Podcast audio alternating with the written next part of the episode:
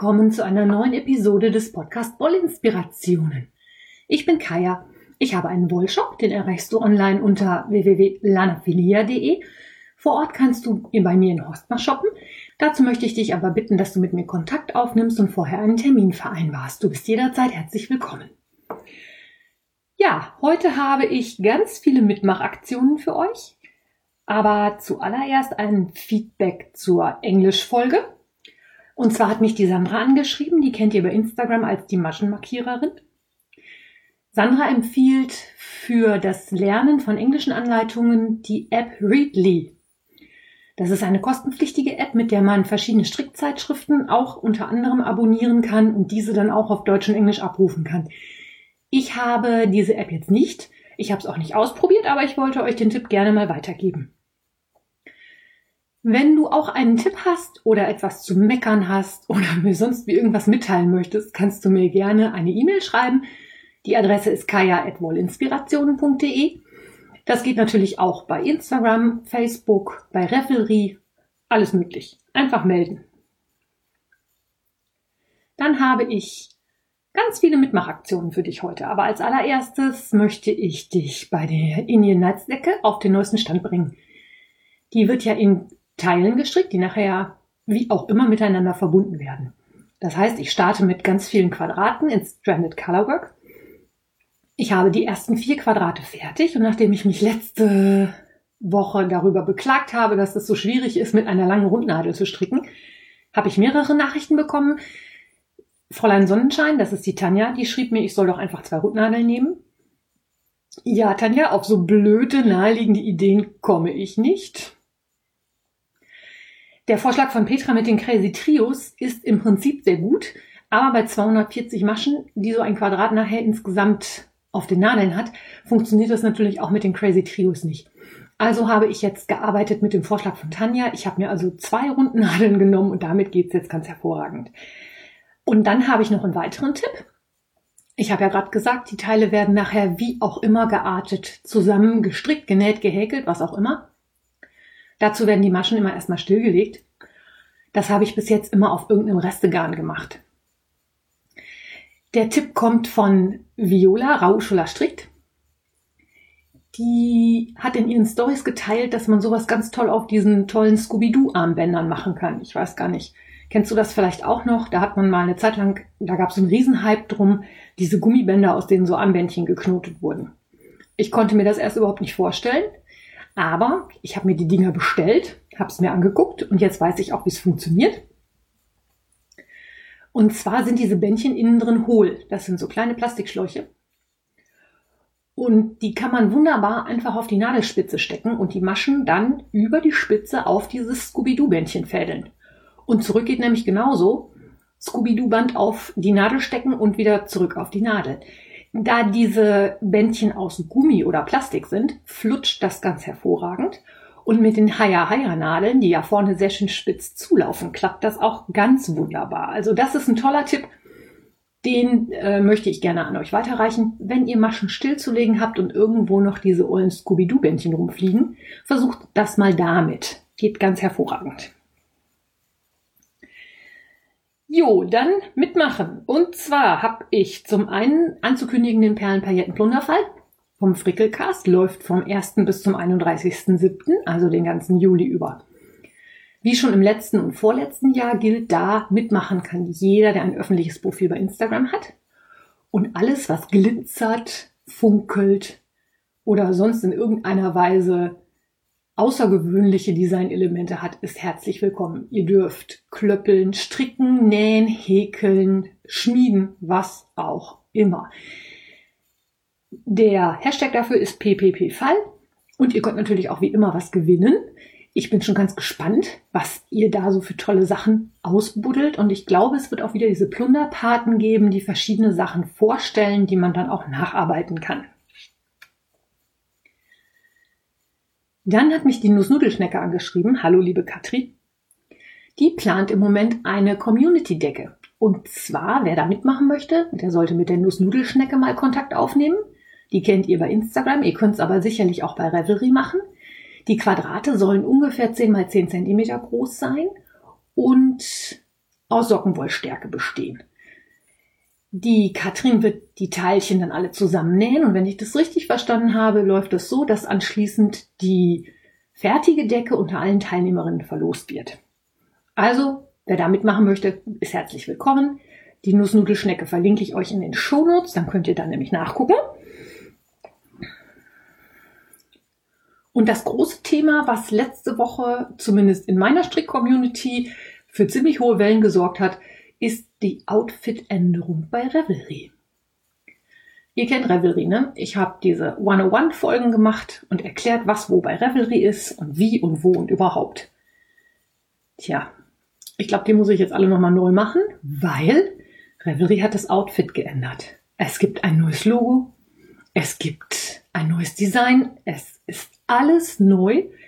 Es ist fürchterlich ungewohnt. Viele haben sich beklagt, dass es auch so hell ist, dass der Bildschirm jetzt also wirklich wesentlich heller und wesentlich weißer ist. Die schöne grüne Leiste, die ihr von oben kennt, ist auch weg. Also wer jetzt noch nicht bei Revelry gewesen ist, der kann da mal gucken gehen. Ich habe mich noch nicht so ganz zurechtgefunden. Viele Sachen sind einfach jetzt woanders zu finden. Man muss sich halt, wie gesagt, ein bisschen durchklicken, aber es gilt halt wie immer, Revelry kann man nicht kaputt machen. Ich bin sehr gespannt, ob sich da noch was tut, ob Cassidy und ihr Programmierteam sich die Kritikpunkte anhört, zu Herzen nimmt, irgendwelche Sachen umsetzt. Da kann man gespannt sein. Was das Design angeht, sind die Meinungen halt geteilt.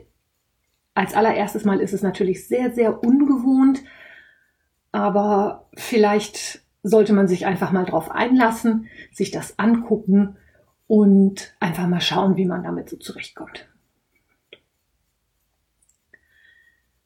Und dann habe ich noch eine große Mitmachaktion für die Spinner. Und zwar habe ich das ja in den letzten Jahren auch immer angekündigt. Ab dem 27. Juni läuft wieder die Tour de Vlies.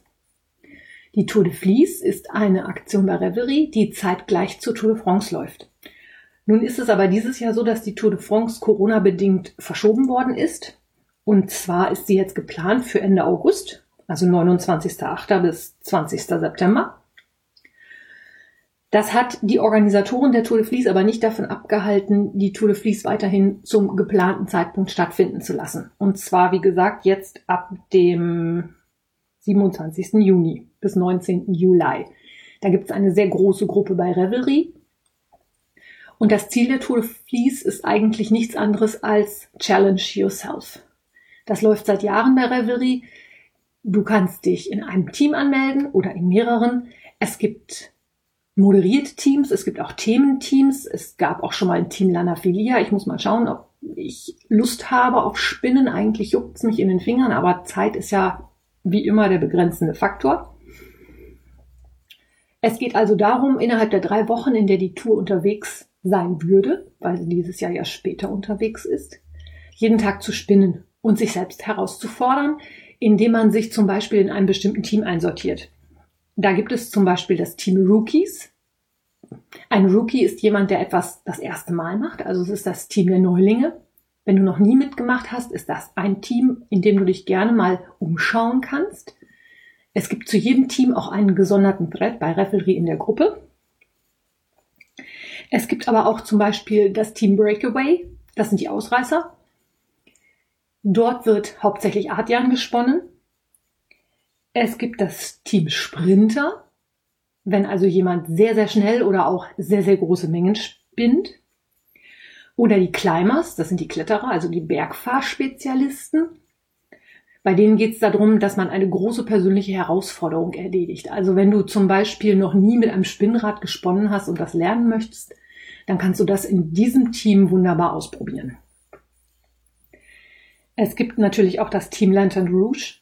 Das sind diejenigen mit der roten Laterne, also auf gut Deutsch diejenigen, die so ein bisschen hinterher paddeln. Das sind die, die es halt nicht immer schaffen, an jedem Tag zu spinnen. Wenn die Herausforderung darin besteht, dass du überhaupt mal ein bisschen wieder spinnst, kann man sich überlegen, ob man vielleicht in dem Team mitmachen mag. Und dann gibt es noch das große Team des Pelotons. Da fahren eigentlich alle mit. Ja, ich finde das immer eine sehr schöne Aktion. Da gibt's auch ganz viele Angebote. Es gibt Preise zu gewinnen. Schau dich da mal um. Wenn du ein Handspinner bist, ist das sicherlich eine tolle Sache. Ich überlege halt auch, ob ich mein Spinnrad mal aus der Ecke kriege. Aber hier ist es nach dem Shopumzug echt noch ein bisschen chaotisch. Ich weiß noch nicht, ob ich die Zeit und die Lust dazu habe oder ob ich nicht doch an meiner Indian Nights Decke weiter stricke. Ich habe heute noch eine tolle Podcast-Empfehlung für dich. Und zwar ist das ein Tipp von der lieben Frauke. Das ist Fuku Chioplamea bei Instagram oder Chioplamea bei Ravelry. Und zwar hat die entdeckt den Tollkühn Podcast. Das ist ein, ja, der Untertitel sagt schon alles. Ein Mittelerde-Podcast. Und zwar geht es darum, dass Max und Ramon beide zusammen das Buch Der Herr der Ringe lesen. Und zwar alle drei Teile und immer ein Kapitel nach dem nächsten. Max ist ein eingeschworener Herr der Ringe-Fan, hat ein sehr großes Wissen über das ganze Universum, das der Herr Tolkien sich ausgedacht hat, auch Hintergrundwissen bezüglich Übersetzungen oder Verfilmungen oder Hörspielen und solchen Sachen. Während Ramon das Buch zum ersten Mal liest. Und ich muss ganz ehrlich sagen, ich habe für mich jetzt beschlossen, ich mache auch mit.